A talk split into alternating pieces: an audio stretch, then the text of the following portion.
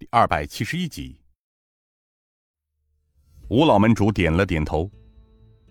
他早知你们的存在，还不隐瞒的把李勇策反过去，足见他事先就知道你们的存在。嗯，的确不容小视啊。郑白坤道：“那我们下一步该怎么走啊？”如果我没有猜错的话，他们下一步应该是先把关在地牢中的人救出去。哦，对了，在他们救的人当中，应该还有顾老坛主。我们只需要静观其变，万不得已先帮他们救人，找机会让顾老二知道，我们也可以暗中协助他们。这其二嘛。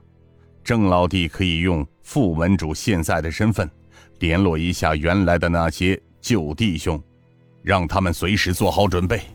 同时，如果遇到天地九杀时，让他们不要出手，能帮则帮。如果帮不了，做做戏也行。实在不行，就退到一边去。好，我明日就传话下去。吴老门主喝了口茶。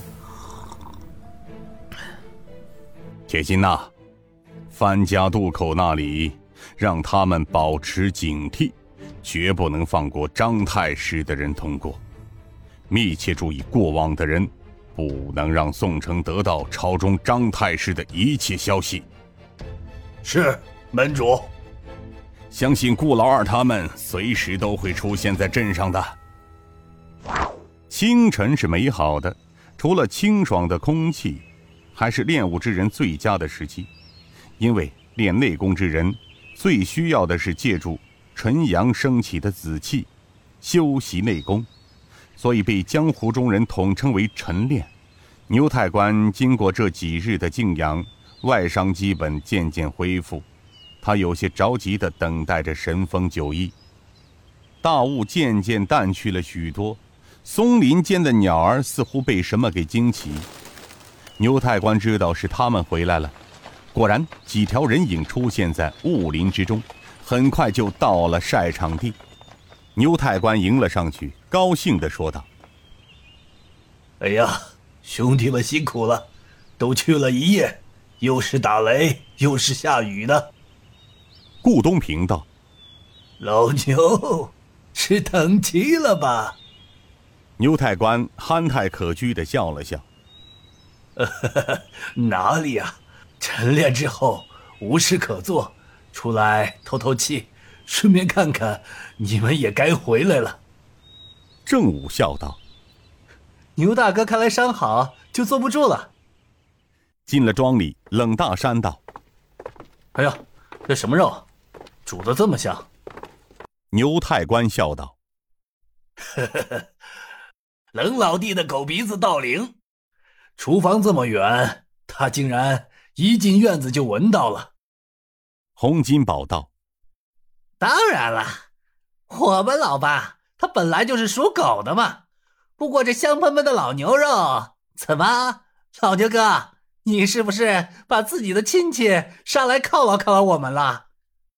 牛太官嘻嘻笑道：“呵呵呵，是啊，我那小舅子二姨夫的五弟的儿子。”昨天上山干活，不小心从悬崖上跌下来，死了。为了不暴殄天物，物尽其用嘛，所以我把它炖了，犒劳一下众位弟兄，怎么样？刘应坤笑了笑，哈哈哈哈五弟，听二哥一句，以后啊，别跟老牛斗嘴，否则呀，你一定会吃亏的。赵宝和父亲赵老头端着两盆热气腾腾。熟牛肉上来了，牛太官从屋内抱出两坛老酒，他笑呵呵的道：“兄弟们忙了一夜，都辛苦了。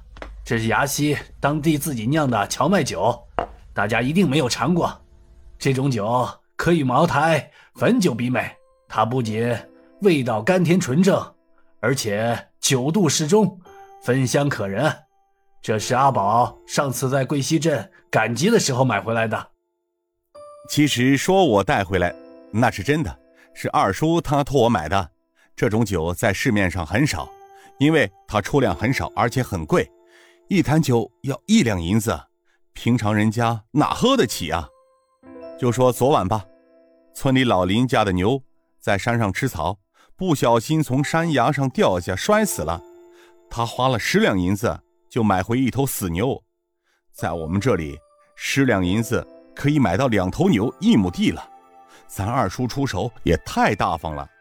牛太官嗔骂道：“哼，你这小子倒是蛮会算账的。牛是普通人家唯一的财产，一头牛不算什么。你没看见那娃哭的特别伤心，那么小的一个小孩子。”赶着家里几头牛到山上放牲畜，出了事儿，哎，我是可怜他。赵老汉道：“哎呦，阿宝啊，十两银子买一头摔死的牛不算啥，关键是你二叔的十两银子够老林家一年的花费了。哎，好了，几位兄弟刚回来，他们还有事儿要商量。”我们走啊！